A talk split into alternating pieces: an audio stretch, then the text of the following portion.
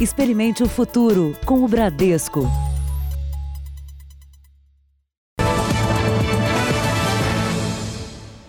Olá, boa noite para você. Boa noite. A Organização Mundial da Saúde deu uma previsão de ao menos um ano e meio para criar uma vacina contra o coronavírus. Existem pelo menos 43 vacinas para a Covid-19 em desenvolvimento em todo o mundo. E aqui no Brasil, a Anvisa autorizou a pesquisa com um medicamento, a hidroxicloroquina, para pacientes graves da doença. Diagnosticado com coronavírus, há 11 dias o cardiologista Felipe estava internado numa UTI. Ele teve uma piora clínica rápida.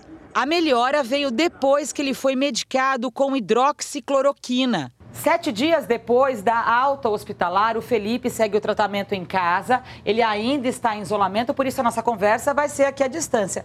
Felipe, que melhoras você viu até agora?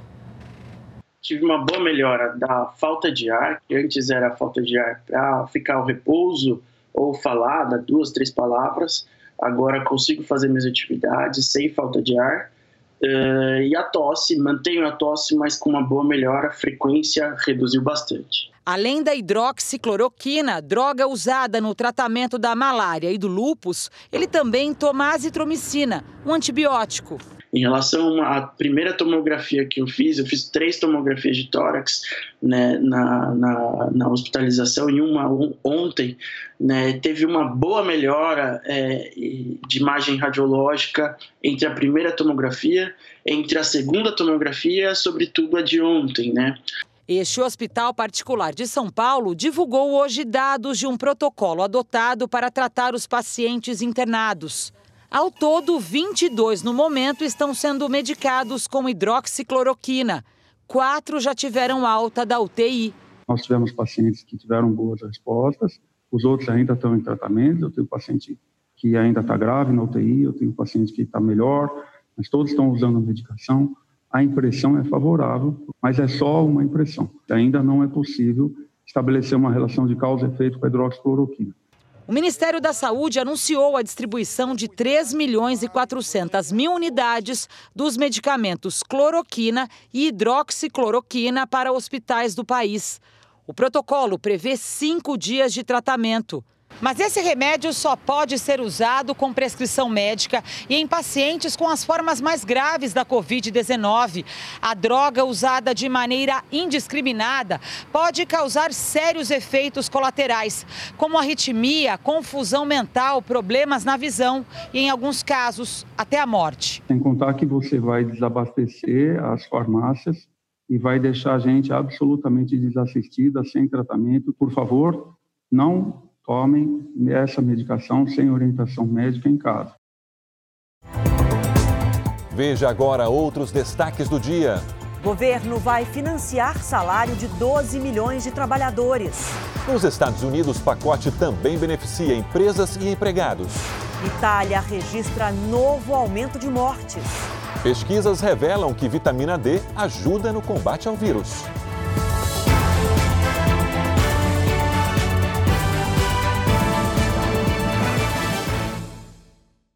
Oferecimento Bradesco Empresas e Negócios. Com você no futuro do seu negócio.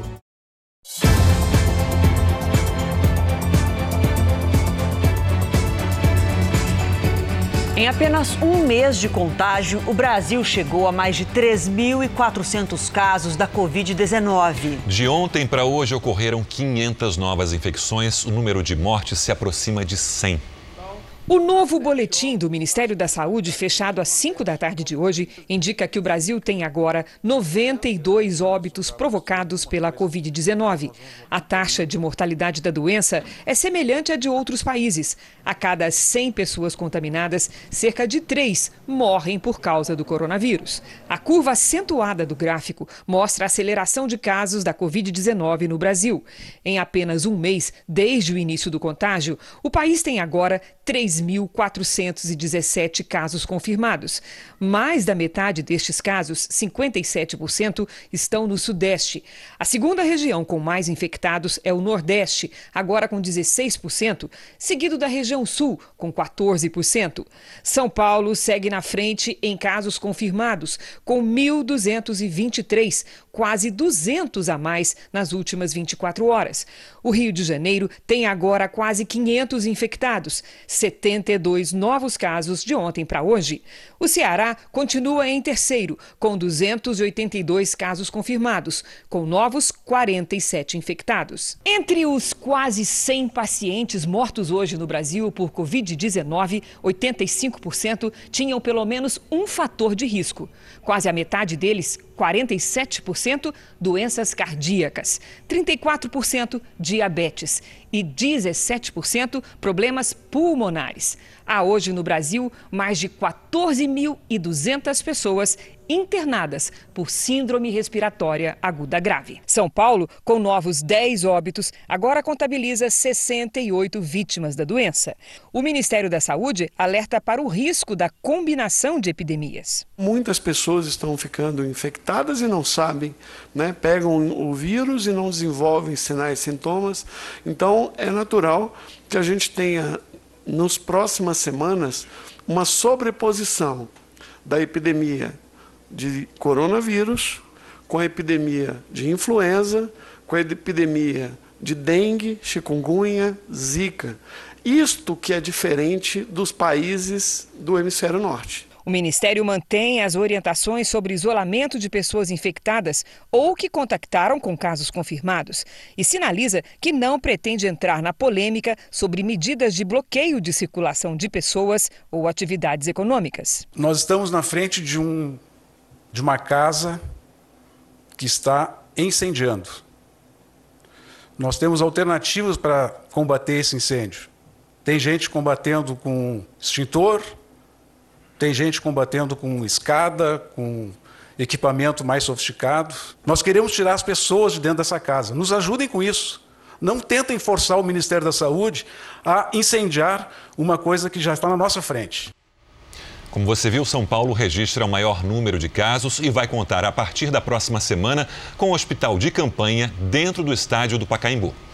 Uma cena que os torcedores de futebol nunca imaginaram: um hospital de campanha no meio do gramado do Pacaembu.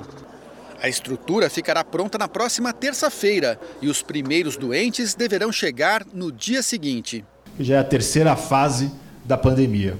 Nós passamos pela prevenção, é, por levar informação à população, pelas ações de isolamento e agora a gente está se preocupando com a terceira fase com a explosão dos casos e com a quantidade de pessoas que vão precisar desses leitos que aqui estão. Dentro dessa estrutura que lembra um hospital de guerra, São Paulo deve travar a maior batalha contra o coronavírus. São 1.800 leitos que vão receber pacientes encaminhados pelos postos de saúde da capital. Aqui ficarão isolados, recebendo medicamentos até que estejam livres da doença. O prefeito de São Paulo, Bruno Covas, e o governador João Dória visitaram as instalações. O governo estadual anunciou a liberação de 50 milhões de reais para ajudar a capital a enfrentar a epidemia. Outro hospital de campanha está sendo erguido no Sambódromo do AMB. Mesmo com 1.223 casos confirmados, o maior número do Brasil, as autoridades afirmam que o ritmo de contaminação no estado está crescendo menos do que no restante do país. Mas o que nós temos observado é que o crescimento da curva de São Paulo tem uma, uma incidência menor, ou uma taxa de crescimento menor do que a curva é, do Brasil. Se nós conseguirmos isso, nós teremos para frente do dia 7 uma vida melhor e de mais esperança com relação à questão desta epidemia.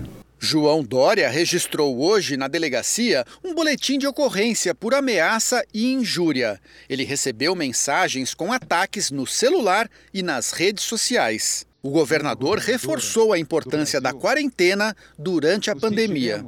Na hora de fazer conflagrações e disputas. Esta guerra, esta guerra de saúde, esta guerra de vida só será vencida se nós tivermos a capacidade de estarmos unidos. A política que mata pessoas não salva a economia.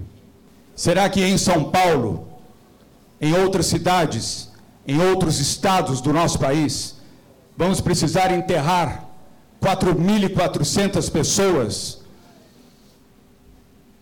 para ter a certeza de que o convite para irem às ruas, para fazerem o que não devem fazer, é um erro. O governo anunciou hoje uma série de medidas para reduzir os impactos da crise do coronavírus na economia. Uma linha de crédito emergencial para ajudar empresas no pagamento do salário de cerca de 12 milhões de trabalhadores. O anúncio foi feito no Palácio do Planalto. São até 40 bilhões de reais para pequenas e médias empresas, com faturamento de 360 mil a 10 milhões por ano. O dinheiro poderá ser usado para pagar os salários no valor de até dois mínimos. Os recursos são exclusivos para a folha de pagamento e vão cair diretamente na conta do trabalhador. As empresas terão seis meses de carência para começar a pagar e 30 meses para quitar o empréstimo. A taxa de juros é de 3,75% ao ano. Em contrapartida, as empresas não poderão demitir os empregados neste período. Isso vai beneficiar 1,4 milhões de empresas, 12,2 milhões de pessoas. O programa é limitado a dois salários mínimos. O que, que significa isso? Quem ganha um salário mínimo continua ganhando um mínimo. Quem ganha dois mínimos vai ganhar dois mínimos. Quem ganha três passa a ganhar dois mínimos. No caso dos funcionários que ganham mais, o restante é de responsabilidade das empresas. Estão em estudo pelo Banco Central outras medidas para empresas que faturam menos de 360 mil por ano. No mesmo evento, a Caixa anunciou que quem tem casa própria financiada poderá, por aplicativo de celular, adiar o pagamento de duas parcelas. A prorrogação pode ser ampliada. Se a crise se intensificar, faremos para quatro, para cinco e até seis meses. O Senado ainda precisa aprovar o projeto que libera 600 reais pelos próximos três meses para os trabalhadores informais, desempregados e microempreendedores individuais. Para receber é preciso ter mais de 18 anos, renda de até meio salário mínimo por mês e até três salários mínimos por família. A mulher que for mãe e chefe de família poderá receber R$ 1.200 por mês. A estimativa do Ministério da Economia é de que o governo gaste de 700 a 750 bilhões de reais para conter os efeitos da crise provocada pelo coronavírus no Brasil. Isso representa cerca de 10% do PIB, todas as riquezas produzidas no país. Os recursos poderão ser injetados porque não será preciso respeitar o orçamento, já que o Congresso aprovou a decretação do estado de calamidade pública. Em um vídeo gravado em casa, no Rio de Janeiro, o ministro da Economia, Paulo Guedes, disse que o Brasil vai enfrentar duas ondas nessa crise. A primeira de saúde e a segunda econômica. A determinação do presidente Bolsonaro é que não vão faltar recursos para defender as vidas, a saúde e os empregos dos brasileiros. Nenhum brasileiro vai ficar para trás. Se nós não nos lembrarmos de que temos que continuar resistindo com a nossa produção econômica também, nós vamos ter aquele fenômeno onde todo mundo está com os recursos, mas as prateleiras estão vazias porque nós deixamos a organização da economia brasileira entrar em colapso. O presidente Jair Bolsonaro explicou que o objetivo das medidas é conter os impactos econômicos da crise. Entre as medidas já anunciadas pelo governo, de modo que nós possamos atender as possíveis vítimas do coronavírus, também uma preocupação em manter os empregos. A gente costuma falar na segunda onda. Nós devemos, o máximo possível, diminuir a altura dessas duas ondas. E elas caminham simultaneamente. Entre as categorias que sentiram mais depressa os efeitos do coronavírus estão os motoristas de aplicativos. Sem passageiros, eles agora devolvem os carros alugados. Com as ruas ainda vazias, os motoristas de aplicativos fazem as contas do prejuízo. Esse aqui é o, é o valor que eu consegui total na, na segunda-feira, foi 185, e o valor de hoje até agora, 73. Só na principal plataforma de transporte por aplicativo, há 600 mil motoristas inscritos em todo o Brasil. Muitos trabalham com carros alugados. Esta semana, vários deles começaram a devolver os veículos para as locadoras. Não sai mais nada, cara, tá difícil. Estamos correndo atrás de passageiro e vindo passageiro atrás da gente, na verdade, né? Tá bem assim. Por esse estacionamento perto do aeroporto de Congonhas, em São Paulo, passavam por dia 400 motoristas de aplicativo. Ficavam aqui aguardando as corridas num rodízio permanente. Agora está até trancado, olha. Tudo vazio. Isso cria uma situação muito complicada não só para os motoristas que trabalham com carros alugados, mas também para aqueles que financiaram os veículos nos últimos anos. A federação que representa os motoristas enviou uma carta para os bancos pedindo que sejam suspensas as prestações nos próximos dois meses, já que é impossível pagar com uma queda tão grande no movimento. Eduardo de Souza, que preside a federação, quer também que todos os motoristas cadastrados nas plataformas tenham direito à ajuda emergencial de 600 reais, que o governo federal deve pagar durante a crise. O problema, Rodrigo, é que para você ter acesso a esses 600 reais, você precisa ser MEI. E 95% dos motoristas de aplicativo do Brasil não são MEI. Ou seja, não tem a micro, não é microempreendedor individual. Não. Eduardo conta que normalmente faz 25 corridas por dia. Atualmente são duas no máximo. Rodrigo, ontem eu trabalhei, o meu dia ontem foi 16 reais, tá? o dia inteiro trabalhado. Taxistas também reclamam do sumiço dos passageiros. Isso aí com a primeira corrida era 10 e meia, 3 horas e meia de frio com uma corrida de 10 reais. Ah, caiu mais de 90%, sem dúvida. Já os motoristas de aplicativos dizem que sem regras claras e programas de emergência, será impossível para a maioria resistir a esse período tão duro. Não tem mais ninguém para pegar quase na rua. Não está tendo corrida, não está tendo recurso para a gente pegar e continuar em frente. A sexta-feira foi de reabertura parcial do comércio no Rio de Janeiro. Lojas de conveniência, materiais de construção e hortifrutis, por exemplo, foram autorizados a funcionar. É, mesmo assim, o prefeito Marcelo Crivella manteve o isolamento social por 15 dias. O carioca continua respeitando o isolamento social. A família Rebelo adotou a disciplina para ficar longe do coronavírus. Sapatos que vão às ruas não entram em casa e ficam sobre um pano umedecido com água sanitária.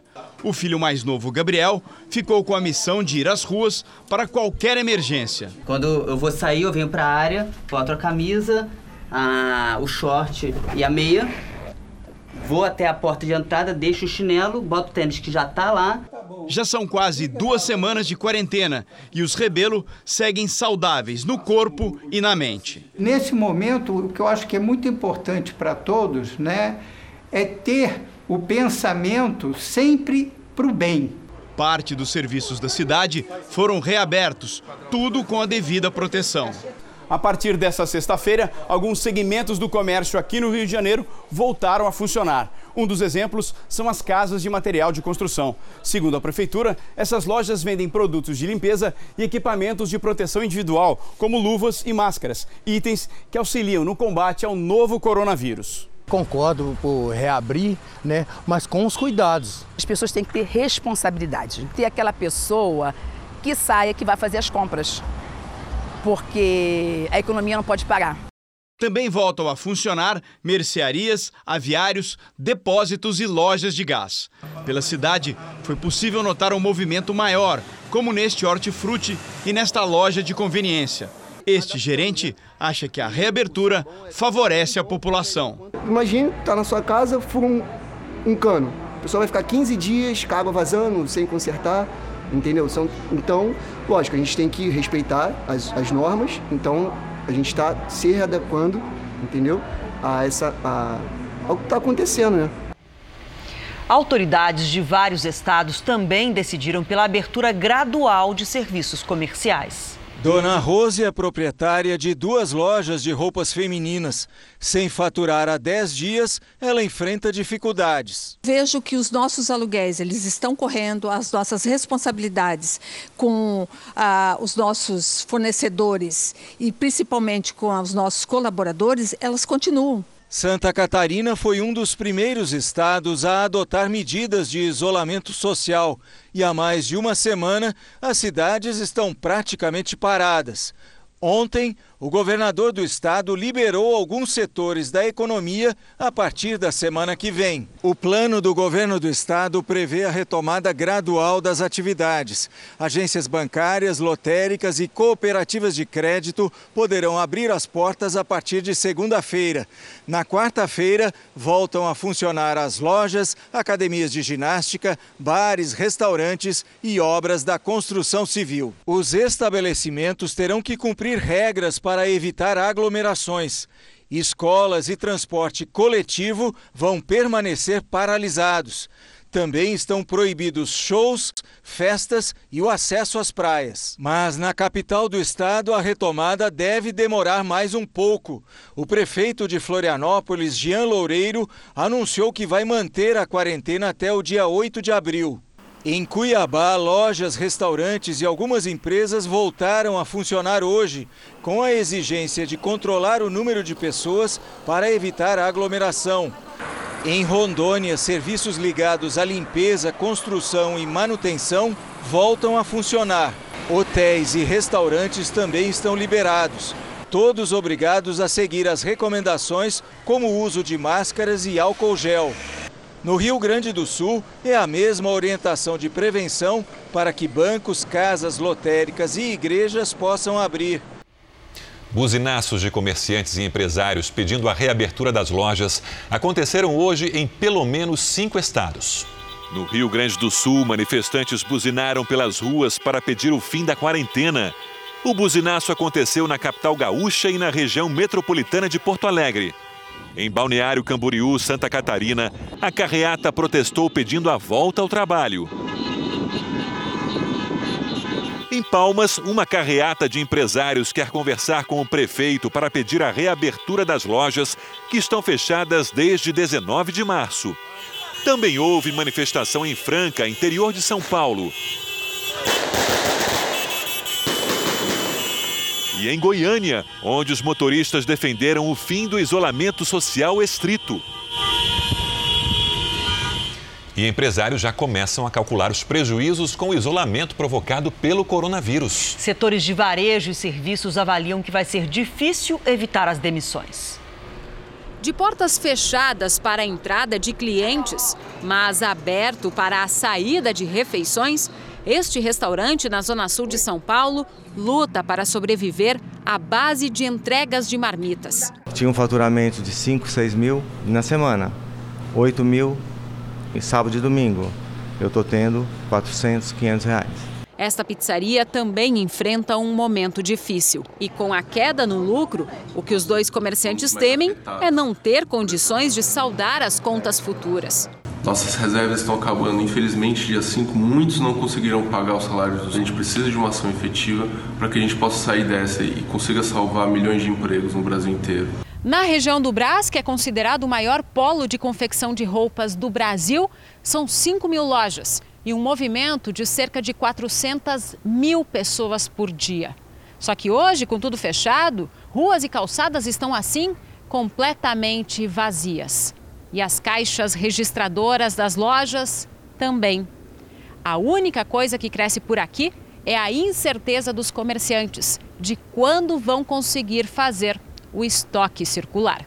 No setor de comércio, serviço e empreendedorismo se espera a perda de mais de 100 milhões até o próximo mês. Nós temos que pensar que a continuidade do fechamento do varejo poderá levar ao caos, à falência de centenas e milhares de empresas, demissão de centenas e milhares de empregados. Um estudo americano mostrou o que aconteceria com os pequenos negócios sem renda. Pelo gráfico, restaurantes teriam reserva de caixa por 16 dias, oficinas, 18 dias, lojas, 19. Para quem trabalha com reformas e construção, 20. Cabeleireiros 21 dias e atacadistas 23. As indústrias pesadas teriam economias para 28 dias, centros médicos para um mês. Um pouco mais aguentaria o setor da educação e da informática. As imobiliárias, no máximo, 47 dias. Uma pesquisa da Confederação Nacional de Serviços mostra o impacto econômico de uma quarentena entre 60 e 90 dias. O resultado aponta uma perda de 320 bilhões de reais e 2 milhões de demissões no ano. Temos que criar um, um, um grupo de um comitê, o governo tem que alavancar isso para que se estude uh, os próximos passos logo após a crise, como fazer, fazer com que o Brasil cresça, o Brasil se desenvolva e o Brasil volte à normalidade. Vamos agora com a opinião do jornalista Augusto Nunes. Boa noite, Augusto. Boa noite, Adriana. Boa noite, Sérgio. Epidemias podem surgir em qualquer país e, em princípio, nenhum governo deve ser responsabilizado por esse problema. Não deve, desde que trate de combatê-lo imediatamente e com transparência. A ditadura que controla a China há 70 anos não agiu assim. A epidemia de coronavírus começou no mercado em Wuhan em dezembro de 2019. Durante quatro semanas, o regime comunista tentou esconder o desastre em gestação. E só em fevereiro começou a fazer o que deveria ter feito em dezembro. Médicos e cientistas que alertaram para o perigo foram acusados de espalhar boatos, presos e obrigados a negar a verdade. Blogueiros que publicaram fatos desapareceram. Esse acobertamento criminoso incluiu a destruição de amostras de laboratório que localizaram em dezembro a causa de infecções virais até então inexplicáveis. Se o regime totalitário tivesse levado em conta as advertências dos especialistas, a epidemia dificilmente alcançaria as dimensões atuais.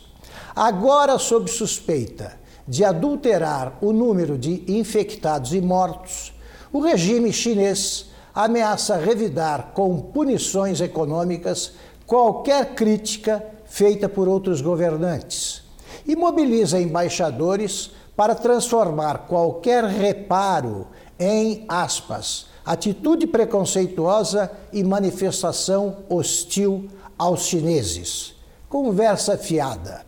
No caso da epidemia de coronavírus, nenhum país deve desculpas a um governo totalitário que, de novo, mentiu. A ditadura instalada em 1949 é que precisa pedir desculpas ao povo chinês e a todos os povos do mundo.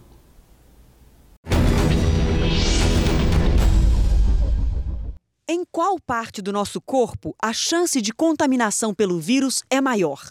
O vírus ele é um vírus respiratório, então através da gotícula de saliva, enquanto as pessoas falam, tosse, espirro, e a mão é uma forma bastante importante de contaminação. A seguir, navio chega ao Rio com novos casos de coronavírus. E ainda nesta edição, cientistas descobrem que a vitamina D é aliada no combate à Covid-19.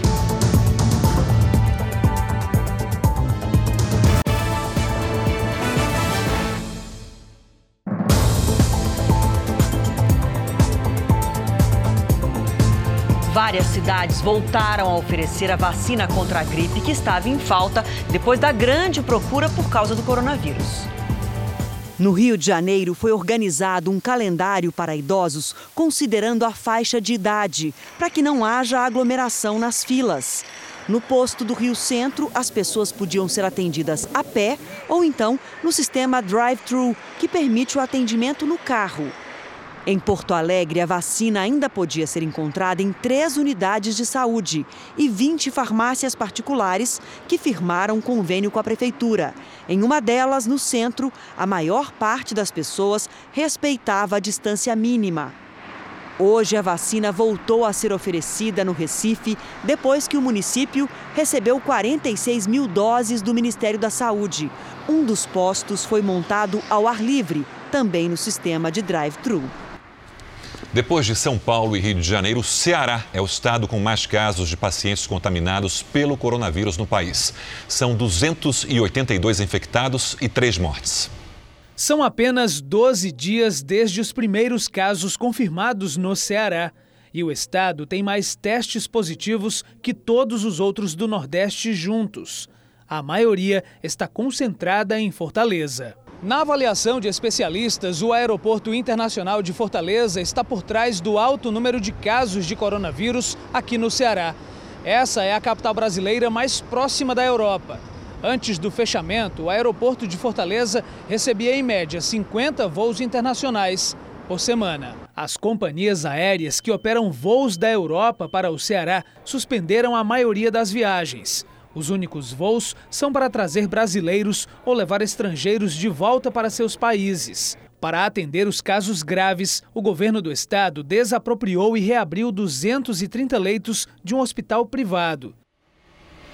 Dois oficiais que estavam a bordo de um navio da Marinha estão entre os novos casos confirmados de coronavírus que surgiram no Rio de Janeiro, né, Sérgio? E tem um detalhe importante: a embarcação passou por Santa Catarina e São Paulo antes de atracar em Niterói. Vamos então agora conversar com o repórter Pedro Paulo Filho, que tem as informações. A Marinha investiga outros casos, a gente tem um sinal. Agora sim. Pedro Paulo, boa noite. Boa noite, Sérgio. Boa noite a todos. Olha, ainda há mais suspeitas sim. A Marinha informou que ainda espera pelo resultado de mais um teste. É, outros dois militares que estavam a bordo tiveram resultado negativo para o coronavírus, mas ainda estão sendo monitorados. Além deles, outros 36 tripulantes que tiveram sintomas da doença permanecem em isolamento domiciliar. A Marinha informou que a embarcação passou por uma descontaminação e disse ainda que os casos confirmados e suspeitos representam 15% da tripulação do navio. Do Rio de Janeiro, Pedro Paulo Filho. Obrigado, Pedro Paulo. O ex-prefeito do Rio de Janeiro, Eduardo Paes, virou réu na Justiça Federal por irregularidades em obras das Olimpíadas de 2016. Paes é acusado de corrupção passiva, fraude em licitação e falsidade ideológica na construção do complexo de Deodoro. Segundo a denúncia, foram desviados quase 120 milhões de reais. Outras 23 pessoas também foram denunciadas. O que devo fazer quando peço delivery? Quando a gente faz as compras no delivery, aquela sacolinha possa ter tido alguma contaminação pelo próprio entregador que tossiu ou espirrou. Então, retirem a embalagem, seja de plástico ou uh, papelão, joguem no lixo, higienizem bem as mãos antes de se alimentar. Veja a seguir os prejuízos para o turismo com a crise do coronavírus. E a emoção das homenagens aos profissionais de saúde que combatem a Covid-19.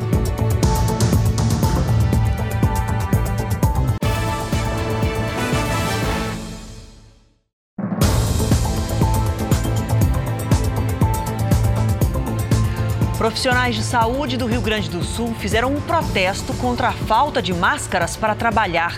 A manifestação aconteceu em frente a um hospital de Porto Alegre.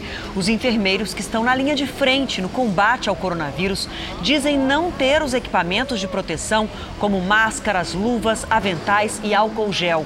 A Secretaria de Saúde do Rio Grande do Sul informou que nos próximos dias vai distribuir 500 mil máscaras e outros equipamentos para os profissionais da saúde do estado. Em Goiás, oficinas mecânicas reabriram hoje o funcionamento de lanchonetes e restaurantes à beira de rodovias também foi autorizado pelo governo estadual. Depois de quase duas semanas, a lanchonete e o restaurante estão de portas abertas outra vez. Eles ficam em Aparecida de Goiânia, às margens da BR-153, que liga o Rio Grande do Sul ao Pará. Já tem um cuidado grande já com limpeza, com higiene, nós vamos redobrar ele e orientar o pessoal a não sentar próximo às mesas. Como o transporte de cargas não foi interrompido, o fechamento de pontos de apoio ao longo das rodovias era um problema para os caminhoneiros. O decreto do governo de Goiás também permite que oficinas mecânicas voltem a funcionar. Nas rodovias, todas estão liberadas. Na cidade de Goiânia, a reabertura vai ser escalonada, seguindo a ordem definida pela prefeitura. A reabertura era uma reivindicação de taxistas, motoristas de aplicativo e entregadores, que continuam trabalhando normalmente. esta oficina voltou a funcionar assim que teve autorização. Correr atrás para entregar os serviços e correr atrás do prejuízo, né? A Organização Mundial do Turismo já prevê um retrocesso no setor de até 30% em relação ao ano passado. Por aqui, os prejuízos já são grandes. No centro de São Paulo, tapumes fecham a entrada de hotéis.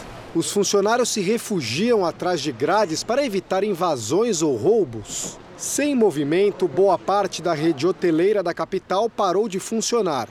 Nos prédios de redes famosas, a imagem da recepção diz muito sobre a situação atual. Corredoras escuras, a energia elétrica nesse andar já foi até desligada porque simplesmente não há hóspedes. Um cenário inédito para esse hotel que nos últimos três anos mantém uma taxa de ocupação média de 70%.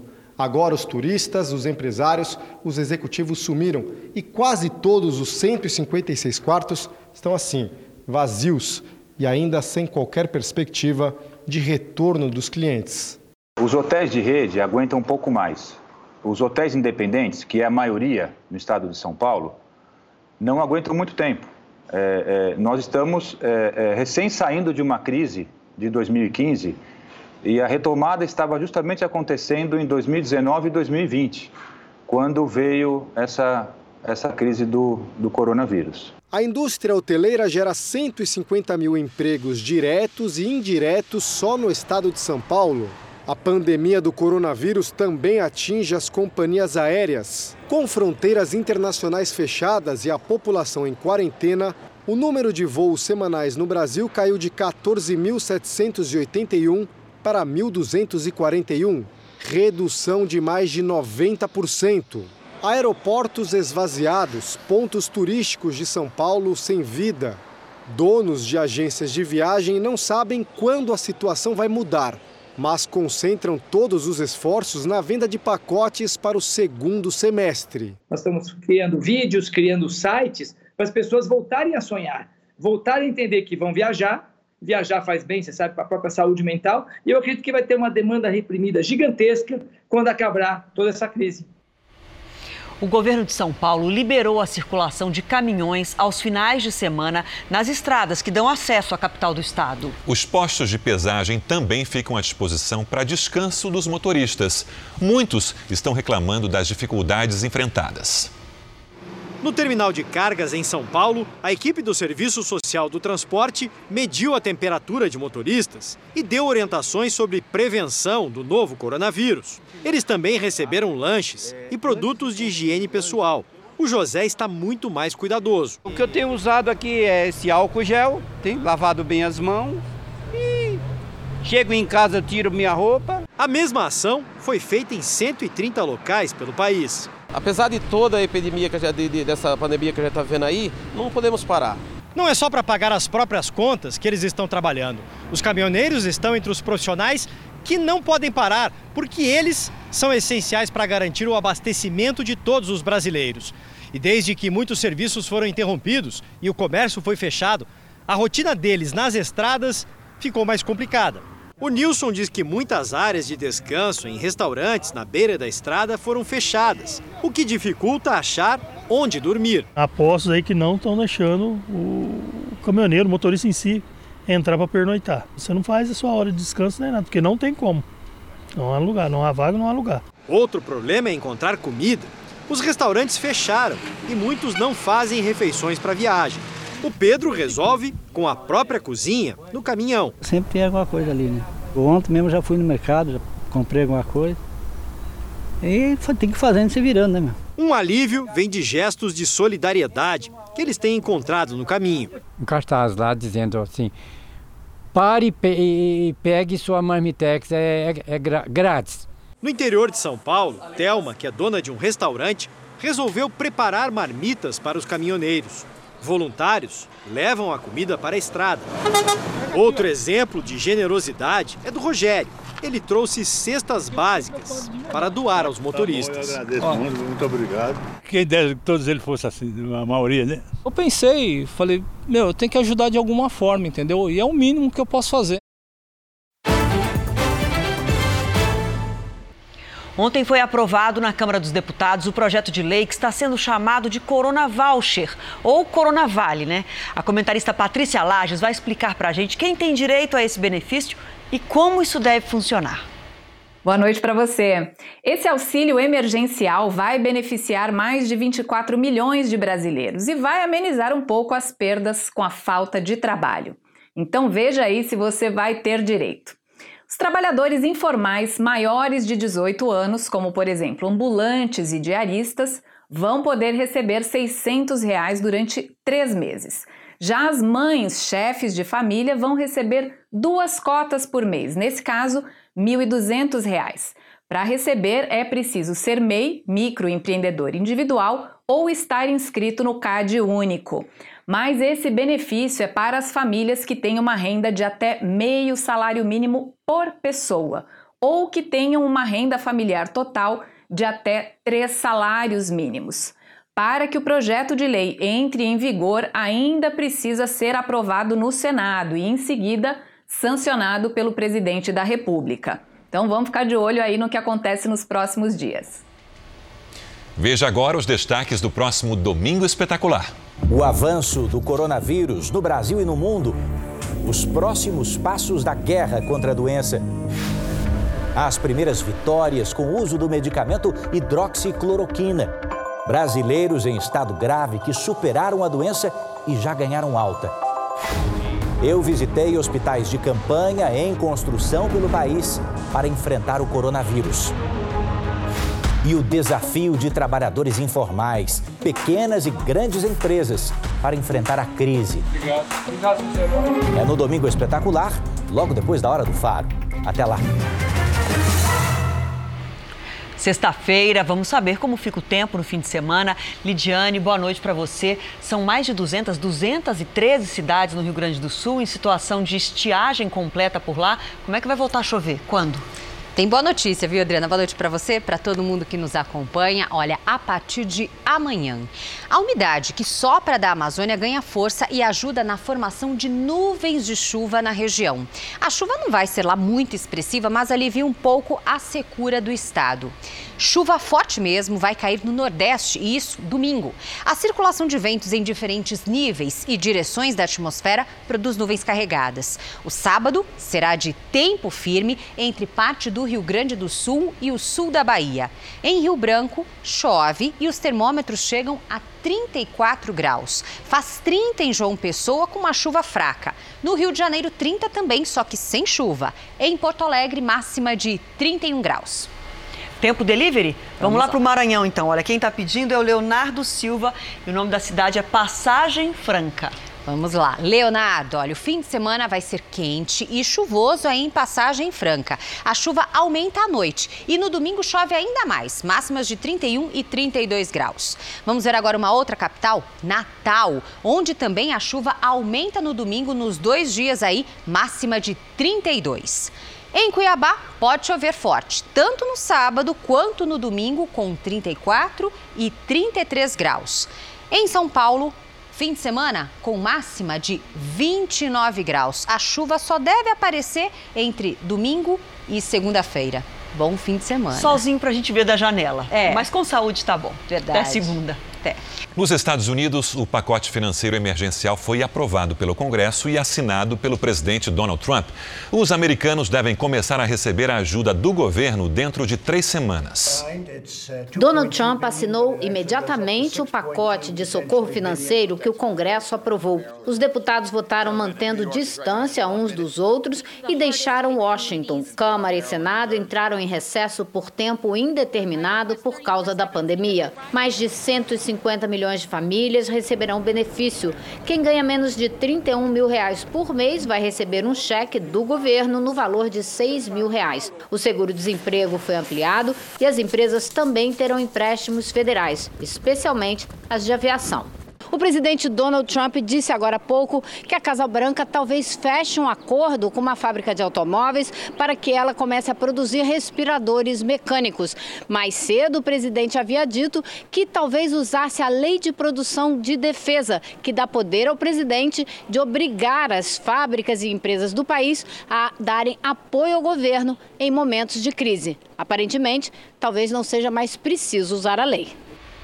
E vamos voltar aos Estados Unidos, que agora tem o maior número de casos do coronavírus no mundo. Os infectados passam de 95 mil e o número de mortes preocupa as autoridades, principalmente no estado de Nova York. A repórter Evelyn Bastos, nossa correspondente, tem as informações para a gente. Boa noite para você, Evelyn. Oi, Adriana, muito boa noite para você, boa noite a todos. Olha, mais de 500 pessoas já morreram aqui no estado de Nova York, o que representa um terço das mortes de todo o país. Só nessas últimas 24 horas foram mais de 130 vítimas fatais. Hoje foi concluída a construção do primeiro hospital temporário do estado e outros oito também serão construídos. Dos mais de 44 mil doentes do estado, 15% estão internados. A partir de segunda-feira, um navio hospitalar da Marinha vai ajudar nos atendimentos. Em Los Angeles, os casos triplicaram nos últimos dias e na Flórida, uma creche confirmou que pelo menos um bebê testou positivo para a Covid-19. E agora à noite, a Disney anunciou que estendeu o fechamento dos parques da Flórida e da Califórnia por tempo indeterminado. Eu volto com vocês, Adriana e Sérgio. Obrigada, Evelyn. E olha, na Itália, mais de 900 pessoas morreram em um único dia por Covid-19. É o maior número em 24 horas no país desde o início de toda essa pandemia. O governo italiano autorizou o uso de cloroquina e hidroxicloroquina para o tratamento de pacientes infectados por coronavírus. Os medicamentos geralmente são usados contra a malária. Dezenas de pacientes em situação mais grave têm sido enviados a hospitais da Alemanha. Segundo autoridades de saúde italianas, o país ainda deve viver o período mais crítico da pandemia atingindo o pico de contaminações nos próximos dias. Hoje já passa de 86 mil o número de casos. Em entrevista a uma rede de televisão italiana, o prefeito de Milão pediu desculpas e disse que errou ao apoiar uma campanha há um mês para que a cidade não paralisasse as atividades no início da pandemia. Na época, 11 cidades da Lombardia, região no norte da Itália, já estavam em quarentena. Mas Milão não queria aderir ao isolamento. A Itália havia registrado 14 mortes. Hoje, são mais de 9 mil. Na Espanha, quase 50 mil pessoas estão internadas e há macas nos corredores. Um problema que preocupa a França. Os hospitais de Paris devem atingir a capacidade máxima em até 48 horas. Além da falta de leitos, há também a escassez de materiais de proteção. Hoje, a Organização Mundial da Saúde enviou 2 milhões de produtos, como luvas e máscaras, para funcionários da saúde de 74 países. O diretor-geral da OMS pediu mais cooperação internacional para que mais pessoas sejam recuperadas. Hoje, esse número já passa de 100 mil no mundo todo. More than 100,000 people no Reino Unido, o primeiro-ministro Boris Johnson e o secretário de Estado de Saúde britânico Matt Hancock testaram positivo para a Covid-19, mas passam bem. Pela primeira vez em quatro dias, a China teve uma contaminação local. O país também registrou 54 novos casos importados. Ontem, o país anunciou o fechamento das fronteiras para estrangeiros. As medidas de prevenção têm sido adotadas em aeroportos. 3.400 pacientes estão internados. E mais de 90% das pessoas infectadas por coronavírus já se recuperaram no país. O movimento nas ruas de Hubei, a província mais atingida da China, começa a voltar aos poucos. A população estava em isolamento desde janeiro a cidade de Wuhan, onde surgiu a doença, se prepara para reabrir as principais linhas de metrô neste sábado. Já em Hong Kong, o governo proibiu reuniões de mais de quatro pessoas em locais públicos. Em Singapura, quem ficar a menos de um metro de distância de alguém nas ruas pode pegar até seis meses de prisão.